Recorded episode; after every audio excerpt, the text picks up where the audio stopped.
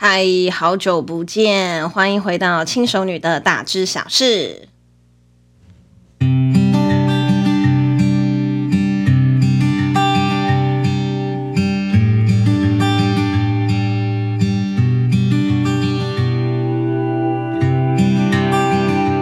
小复刻星威力版跟小复刻星在中秋节都有特殊的优惠活动，如果有兴趣的话呢，欢迎私讯我的 IG 哦。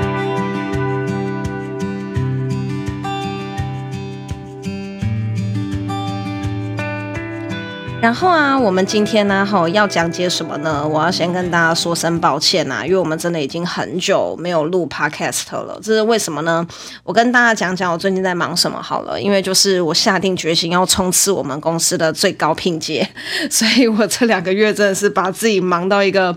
疯狂到不行的地步，那再加上也有自己的直播，然后又加上公司的事情，所以才导致我已经很久没有录 podcast 了。可是其实我真的准备了很多主题，所以呢，就是我会呃努力，就是让自己的 podcast 呢，好能够一个礼拜至少啦，至少一个礼拜可以产出一集。好像有点少，但至少就是希望说一个礼拜至少可以产出一集，可以让呃大家可以知道我最近在忙什么，然后跟我这两个月到底发生了什么事情哈。那么呢，我先跟大家讲就是几个好消息哈。好消息就是呢，我又买了一间房子。好，那但是这个东西呢，我就之后再来跟大家做分享。那我今天最主要是想要跟大家讲什么呢？我今天最主要是想要跟大家讲，嗯、我们最近在买房子的时候啊，我们都一定会遇到一个。嗯，买预售屋，然后呢要做履约保证，然后呢避免你的房子变成烂尾楼的这个话题。哈，那为什么会想要做这个话题呢？实在是因为，嗯，不知道大家最近有没有在注意新闻？就是其实中国那一边的烂尾楼风波啊，蛮严重的哦。就是这件事情其实是相当严重的，因为它整个有延烧到二十五个省跟二十五二十五个省份跟县市。好，那其实，呃，你以为就是烂尾楼这种东西只有中国才有吗？没有，真是不好意思，台湾 最近也有烂尾楼。其实台湾的烂尾楼的数量没有到像呃人家那么多，但是其实大家都知道说，房子一间呢、其实有可能就是一个人一辈子的心血，他有可能就是这一辈子所有的。存款所有的钱都都都砸在这个房子里面了，他没有多的多的钱可以可以去支付他的生活，然后又遇到烂尾楼，然后你的存款全部通都没了的这种情况下，其实无论你是哪个国家人，你都会相当的绝望。我觉得哈，那所以哈，今天最主要是要跟大家讲说，呃，我们在买预售屋的时候，我们要怎么样子可以避免烂尾楼，然后避免我们的钱通通都不见这件事情。好，那在在亚洲啊，好，烂尾楼最多最多的国家就是哪里呢？就是中国。那可是为什么中国会有这么这么多的烂尾楼？诶，那我先跟大家讲一下，就是为什么大家这么喜欢买预售屋。好，那因为。大家都知道嘛，如果说你今天要去呃信义房屋或者是永庆房屋，你要买一个呃二手的房子，好，那么呢，你要准备是什么呢？你要准备最少最少就是两成的头期款，对不对？因为如果说你是呃第一间房子的话，你可以用青年首贷。你可以贷到八成，那可是就算是贷到八成，一个一千万的房子，你也要拿出两百万左右的头期款。好，那这两百万头期款就是大部分的人都没有办法马上买房子最重要的原因。好，你有两百万的存款，你就人生胜利组，对不对？好，你就是。不用担心人生一堆污糟事情。那但是为什么呃很多人会选择预售屋的原因就是啊哈，举例来讲，今天我们有一个二十层楼的预售屋好了，通常通常啦，二十层楼的预售屋的完工年限约莫是五六年左右。好，那么呢？我今天呢看到了一个五年的预售屋，好像举例来讲，最近我姐姐也在看房子，好，那一个五年的预售屋，我要怎么样子可以拥有这个房子呢？好，首先我只需要缴一个定金或者是一个十趴的头期，那所以，譬如说我今天决定要买一个一千万的房子，好，我只要先拿出一百万出来，那剩下的一百万呢，就是这五年分批把它还完。那有的人就会讲说，一百万也很贵啊。是不是有的人就会这样讲？他就会讲说：“我就是卤蛇，我就是这个社会上没有用的人，我就是存款里面连一百万都没有的那种废物，我就没有资格买房子了吗？”好，没有。呃，预售屋就非常非常适合你，为什么呢？我们就是举，就是一样，一起举一个五年的房子为例子。好，我今天决定要买了一个，呃，我今天看到了一个建案。我决定要买了这个五年的预售屋，好，我没有这一百万，好，那接下来剩下的五年我也没有办法摊还那一百万，我可以做什么事情？我可以做个人信贷，好，台湾的个人信贷最高一个人一次可以贷两百万，所以今天我是一个上班族，我是一个鲁蛇，我没有存款，我想要买一个五年的预售屋，我可以怎么做？我可以先去跟银行贷两百万。这两百万就是我房子的头期款，那么接下来呢，我就把这个两百万限制自己在五年内必须还完，你最多可以拖到五年半，好，因为通常台湾的房子给你说五年完工，大部分会给你拖到六年呐，哈，那你就呃用五年半左右时间去把这个两百万分批还完，等到你还完的时候，你的房子也差不多盖完了，这个时候你再去办剩下八成的房屋信贷。房屋信贷就可以拉到多少？就可以拉到二十年，拉到三十年，你就可以用一个时间换取空间的方式来拥有你人生的第一间房子。好，那这个其实。也是我一开始买房子的办法，就是我一开始买房子的时候，其实我也是这样子做哈。那但是，嗯呃，我第一次买预售屋的时候，我就是这样子做。那但是因为我的第一间房子也不是预售屋啊，是一个二手屋，所以我那个时候就觉得说，哎，其实我很后悔，我应该要买预售屋的，我就不会把自己的呃手头搞得这么紧哈。所以我自己本身现在身上就是有三间房子，也是很感谢自己努力的打拼，才会有这样子的成绩。那呃，我们把把话题拉回来讲哈，那嗯、大陆会引发这么多的烂尾楼的最重要、最重要的的原因啊，好，是跟他们的买房子的方式跟在台湾买房子的方式是不一样的。在台湾买房子呢，哈，你今天是预售屋，或者是新城屋，或者是二手屋，你一开始需要缴的就是两成的头期款，然后剩下的再交给房贷。所以如果说你今天买的是预售屋，好，无论这个房子盖多久，你永远需要缴的就是那两成的头期款。不管这两层头期款你分得多多多慢，或者是多快，你把它缴完，你就是只需要先缴两层，然后剩下的八成就是等到过屋过户的时候，你才需要办，就是等到你要开始正式签约跑房贷的时候，你已经看到房子了，房子已经完工了，你才会开始跑房贷。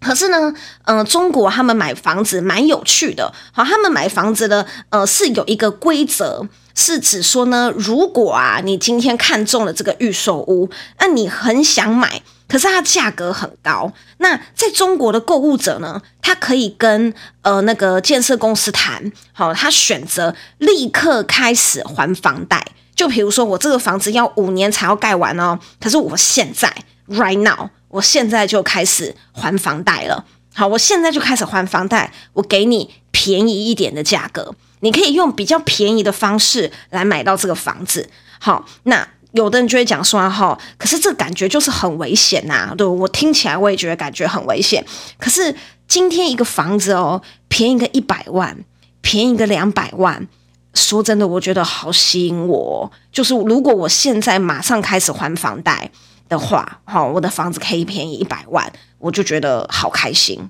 对不对？我就觉得说，哇，我房子好便宜哦。所以啊，在中国非常多的购屋者呢，他都会选择立刻开始还房贷。可是立刻开始还房贷，你就有一个什么样子的风险？就是建商很快就拿到银行发给他的钱了，对不对？因为接下来都是你跟银行的事情。好，银行跟建商之间。并没有监督的机制，所以银行无法透过专款专用的机制来监督，嗯，他们是不是真的有运用妥善？好，那他们呢也是有，就是嗯，也是有那个信托基金，然后这方面的东西，然后去嗯帮助他们的房子盖完。可是银行他只会看建商什么时候来跟他请款，他不会去看你现在请款的时间是不是正确的。他不会去看说哦，比如说你现在要请水泥的钱，然后银行不会去现场看。水泥是不是真的开始了。好，你现在要请动工的钱，可是银行也不会去看你现在有没有真的开始动工了，所以导致啊，哈，中国现在烂尾楼非常非常的严重。那你知道，其实啊，哈，中国的房地产是维系中国经济 GDP 的成长的重要指标。那目前呢，哈，现在已经发生了上百间房子、上百万间房子都有发生烂尾楼的这个状况。那么呢，现在的好那些呃中国的购物者，他们采用的方法是什么呢？他们采用的方法是拒绝缴房贷。可是拒绝缴房贷啊，好引发的一个骨牌效应，其实蛮严重的，它会引发蛮蛮大的金融风暴。因为啊，银行已经把这一些钱都给建商了，对不对？所以银行它拿来这些钱，它是不是就是从别的地方把这些钱挖出去？好，那接下来你又没有每个月、每个月、每个月给银行钱，那么银行就会发生什么事情？银行就会没钱。好，所以啊，这个东西呀、啊，可以跟另外一个东西合在一起讲，就是大家有没有看过？呃，最近有另外一个中国的新闻，就是有银行直接冻结你的财产，让你原本原本存在里面的钱，通通都领不出来。好，那这个这个不是只有一个银行，或者是少数的银行，它大概有蛮蛮蛮蛮多数的一个银行，甚至连上海的银行都有发生这件事情，就是无故冻结你的财产，然后这些银行突然之间没有任何的理由封闭，没有任何的理由呢，好，就是倒闭。好，那就是你原本存在里面好几百万的钱，你完全不能够领。那中国官方给你的理由是说，因为有洗钱的嫌疑。那洗谁的钱？谁在洗钱？不是应该只要冻结几个你认为有嫌疑的人的银的账户就行了吗？为什么你要冻结所有这间银行的每一个人？我们就你就想象一下，你就想象一下，比如说你家附近有一间嗯中国信托好了。然后呢，你家附近的中国信托有一天突然跟你说，在这一边开户的所有户头的钱全部冻结，原因是有洗钱的嫌疑。你会不会觉得你自己超衰？我不过就是一个小老百姓，对不对？你为什么要把我的钱通都冻结？那其实这是这就是跟他们的呃房贷非常多人拒缴的风波，然后跟呢中国内部。的呃亏损，中国内部的国家国库的亏损，然后跟呃他们的引发的基金资金的链盘那一些全部都失效，有很大的关系。那这个就有点扯远了，好，没有关系，我们再把它讲回来。我就稍微跟大家讲一下，说为什么中国现在有这么多烂尾楼，然后跟这么多银行就是突然之间。突然之间全部都关门的关系，这个就很像是，嗯，这个就很像是那个之前有发生过的次房贷风暴。只要呢，就是你的房贷。好，他们银行的做法都是怎么样子呢？都是由消费者好，然后呢，跟我们这些小众群众呢，好，可能卖我们一些基金，然后呢，跟我们贷房贷，然后呢，跟我们有一些交易，他们就会用这些交易再去生更多钱，然后再用这些更多的钱再去包装成一个更新的东西，再去生更多的钱。好，那这样子，这样子一层一层一层包装上去的话，你的最源头的那个呃基本民众。必须要一直缴钱。如果说你今天这个基本的民众不不继续缴钱的话，那你后面包装的第二层、第三层、第四层的这些商品、这些东西，全部通通会像骨牌一样的倒塌。原本你可能只是拒缴一万块的东西，可是到最后在银行那边造成的风波，有可能是一个一百万的差损，一个一个一百一百万的亏损。那这个东西其实就跟呃那个二二胎房贷好，然后跟一些我们在做一些贷款的时候都有呃相关的关关联性在。那只是呢，呃，我们现在就是先专门针对就是烂尾楼，然后跟我们要怎么样子不要去买到烂尾楼这件事情来跟大家做分享。那其实啊，我们再讲回来台湾，那在台湾呢，其实我们呐、消费者都很聪明啦。我们在买房子的时候，在买预售屋的时候，我们都会说哈，哎，我一定要有履约保证。好，履约保证是什么意思呢？你可以想象一下，就是照常照正常来讲啊，正常来讲，我想象的履约保证是什么呢？我最早听到履约保证的时候呢，我想象的履约保证应该是说，我今天签了这个约，好，然后呢，如果这个建商没有办法如实的给我一间房子，好，那这个履约保证应该会生一个房子给我吧？这样，我对我的想象都很美好，你知道吗？我就我就是一个 想象非常美好、很有趣的一个人，哈。那但是呢，但是呢，真正的履约保证里面是没有这项东西的，就是就是跟跟我们这种。异想天开的人比起来，就是其实真正的履约保证根本就不是长这个样子哈。光是在台湾呐、我们就有五种履约，五种履约保证。那这五种履约保证呢，哈，是什么样子在运作的呢？可以跟大家分享一下。你不要以为履约保证都一样哦，就是履约保证也是有分的，包括。最近在台湾的烂尾楼，他们也都是有签履约保证，只不过是履约保证、履约保证签的东西不一样，就有导致你的房子可能铺露在一个烂尾楼的风险里面。那么呢，哈，就是根据内政部提供的预售屋的履约保证机制啊，哈，有分五种，一种叫做价金返还之保证，一个叫做价金信托，一个叫做同业连带担保。一个叫做工会连带担保，以及不动产开发信托等五种。好，其中我们最常看到的叫做价金信托跟不动产开发信托这两种。好，那这五种履约保证的的方式呢，它的差别在哪里呢？第一个叫做价金信托，那价金信托呢，顾名思义，它是把买方所缴的钱全部存在一个户头里面。好，存全部存在一个信托户头里面，由建商来专款专用。那这个的好处是什么呢？这个的好处是指说哈，哎，就是哎，我给你的这些钱，好，你建商只能够拿来盖房子用，好，不是不，你这个建商领这个钱就只可以拿来盖房子，你不可以拿去做别的事情，因为越大的建商越容易会发生挖东墙补西墙的事情。那这个价金信托的意思就是讲说，我把钱全部都放在这个信托里面，然后你建商只可以用这个这个这个这个钱来盖房子，你不可以做其他事情。那不动产开发信托呢？哈，则是建商把这个案子的土地还有盖房子的钱，全部都存在这个信托的专户里面，由银行或是信托业者来管理。那但是正常来讲哈，我们建商啊在盖房子的时候，像是有呃盖地下室，对不对？开工盖地下室，然后灌水泥什么之类的哈。那通常啦，就是建商会依据盖房子的速度，去信托专户那一边分阶段申请拨款。好，但是哦，如果这个建商很恶劣，我们先不要讲这个建商很恶劣，我们先说他可能有发生逼不得已的情况下，哦，他可能家里面哈有有发生一些临时无法掌控的事情 的这种情况下呢，他的房子还没有盖好，他就申请破产，又主张我所有信托专户的钱我都拿去盖房子了。好，那么你身为买方，你也拿不回你已经缴的金额，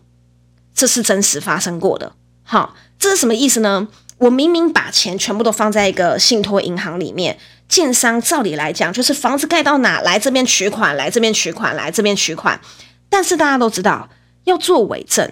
是一件很简单的事情。我随便做几个伪证，然后告诉你说：“哦，我现在要盖水，我现在要灌水泥了，我来拿灌水泥的钱。”可是其他把这钱拿去养小三，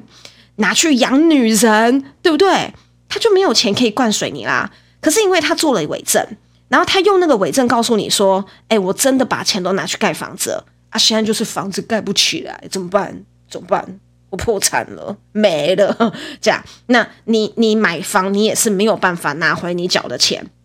那再来，哈，这种这一种，这个其实是价金信托，其实是你在买预售屋的时候，约莫有八成都是价金信托，所以大家真的要注意。那你在签履约保证的时候，其实是你可以谈条件的。好，这个是大家真的要真的要小心注意一下，因为我买我我我买了一个是一个是二手屋嘛，对不对？二手屋没有这个问题，可是我买的东山这个房子就是预售屋。好，我那时候就跟他谈条件，然后呢，我买了另外一间新房子在台中，好，也是预售屋，我也是跟他谈条件，你都一定要跟他谈条件，这个是保障你自己的利益。好，那再来哈，还有两种，还有两种的履约保证是什么呢？叫做同业连带担保跟公会连带担保。这个一听就知道说，它跟建商没有直接的关系，它是由同一等级的建商或者公会。就是建商他们也有工会，他提供连带担保。如果啦，建商盖不下去的话，建商跟你说拜拜，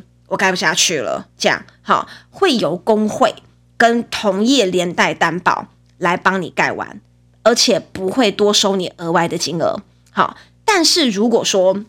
他今天要收你额外的金额的，呃的的一个条件是你们重新签约，或者是你的房子。原价卖回给建商这件事情呢，在台北的中永和某个建案曾经发生这件事情。哪个建案我不要讲好，那个建案啊，原本是一个嗯小平数的房子，然后呢，那个小平数的房子呢，不晓得是因为地点还是开价太高，anyway，反正他卖不好。那因为我有一个朋友就买了那边的房子，然后他买了之后才发现真的卖不好。而且就是卖不掉，卖了好多年都没有办法完销，那么呢，建商也盖不下去了。那最后呢，是由呃同一等级的建商，好，另外一个另外一个比较大的建商来帮忙改完，但是他重新开价，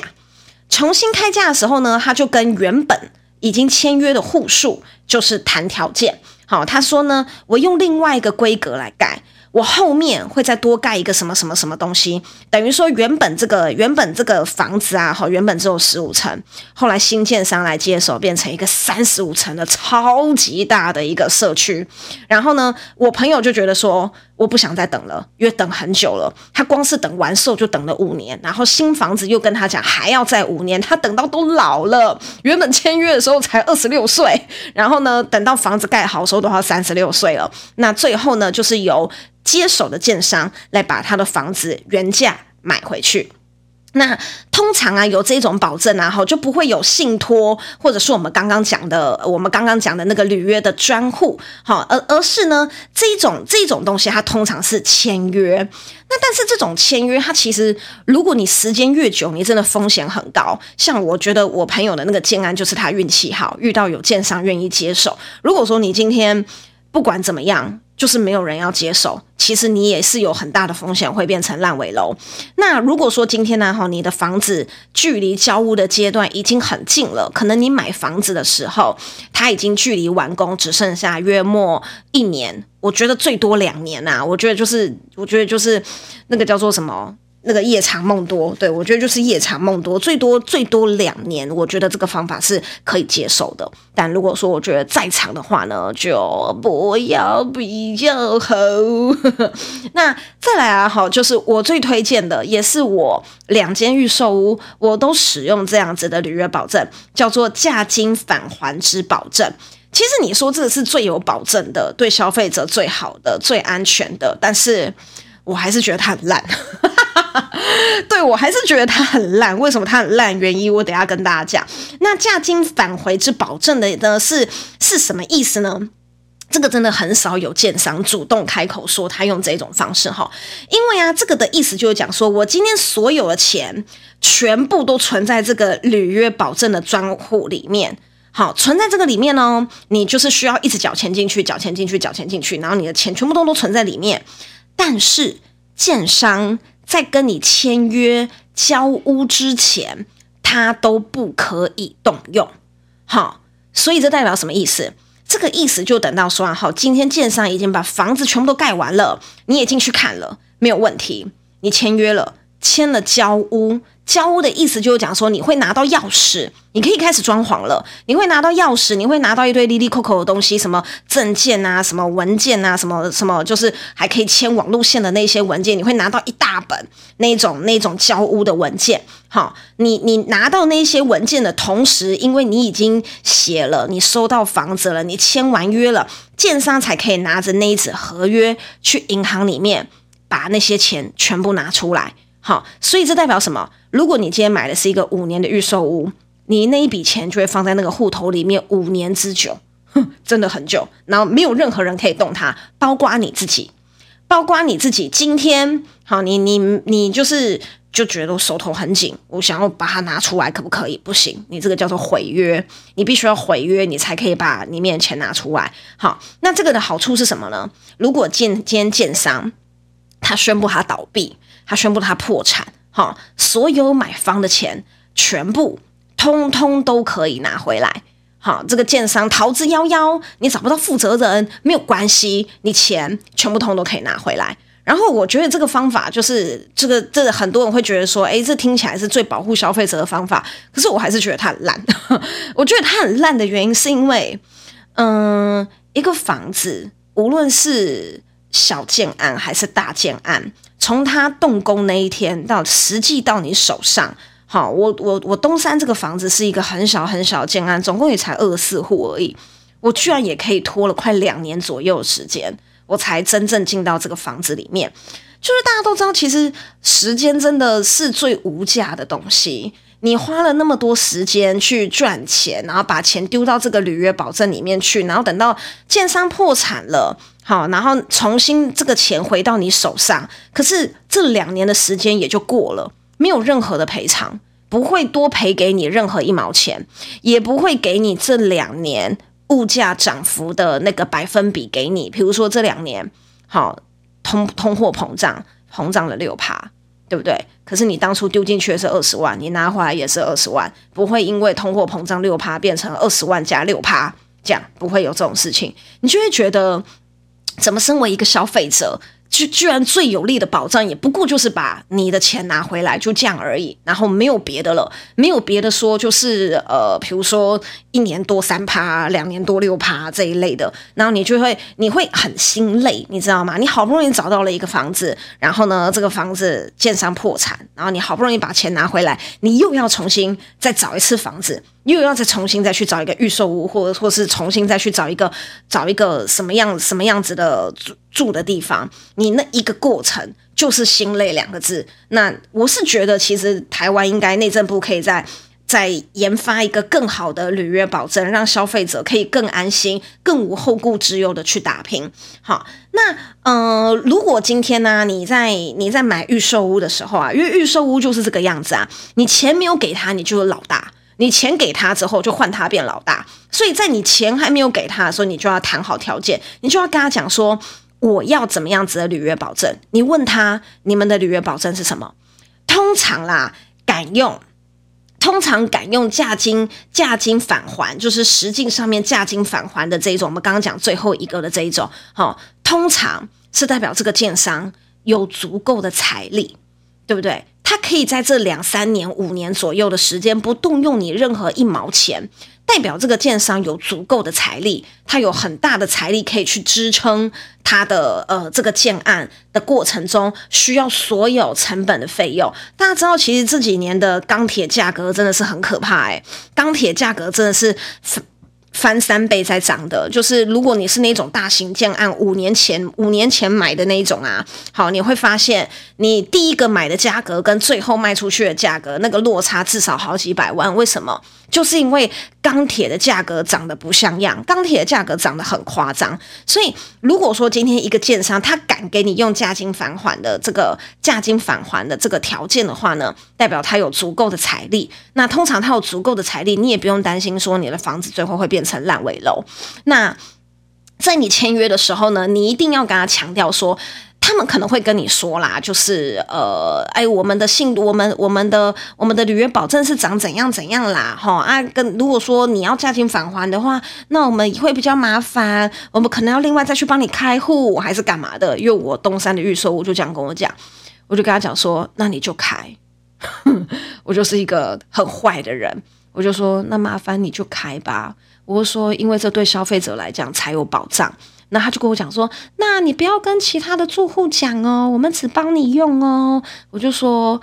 我在完工之前，我应该也没有什么机会遇到其他的住户啊，你就给我用这一种就对了。那总之呢，哈，就是呃，我是知道，就是我们的建商好像房子盖到一半的时候，有因为手头比较呃困难一点，然后我知道后面几户都不是用价金返还，但是我是用价金返还。好，那呃这一点就是跟大家讲说，你在买预售屋的时候，你其实是可以跟他谈判的，你真的是要为你自己的呃权益。去捍卫，不要不要 不要觉得说给人家方便，因为这种东西啊，再烂再烂的房子也是好几百万，你千万不要跟自己的钱过不去。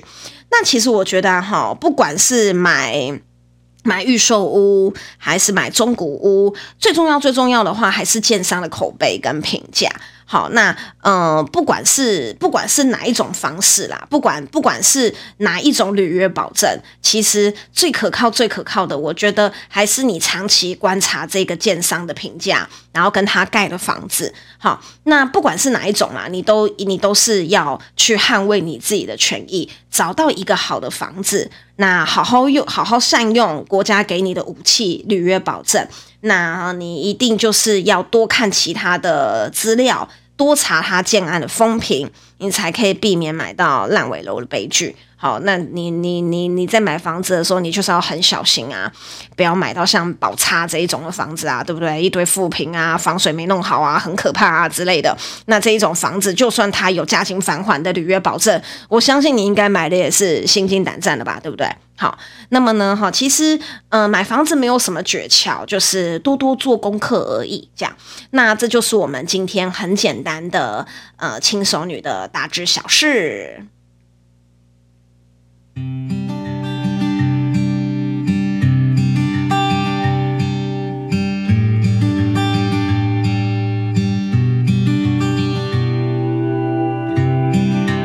其实我的新房子买在那个台中的无期重划区，有人也买在那边的吗？可以私讯一起聊一下哈。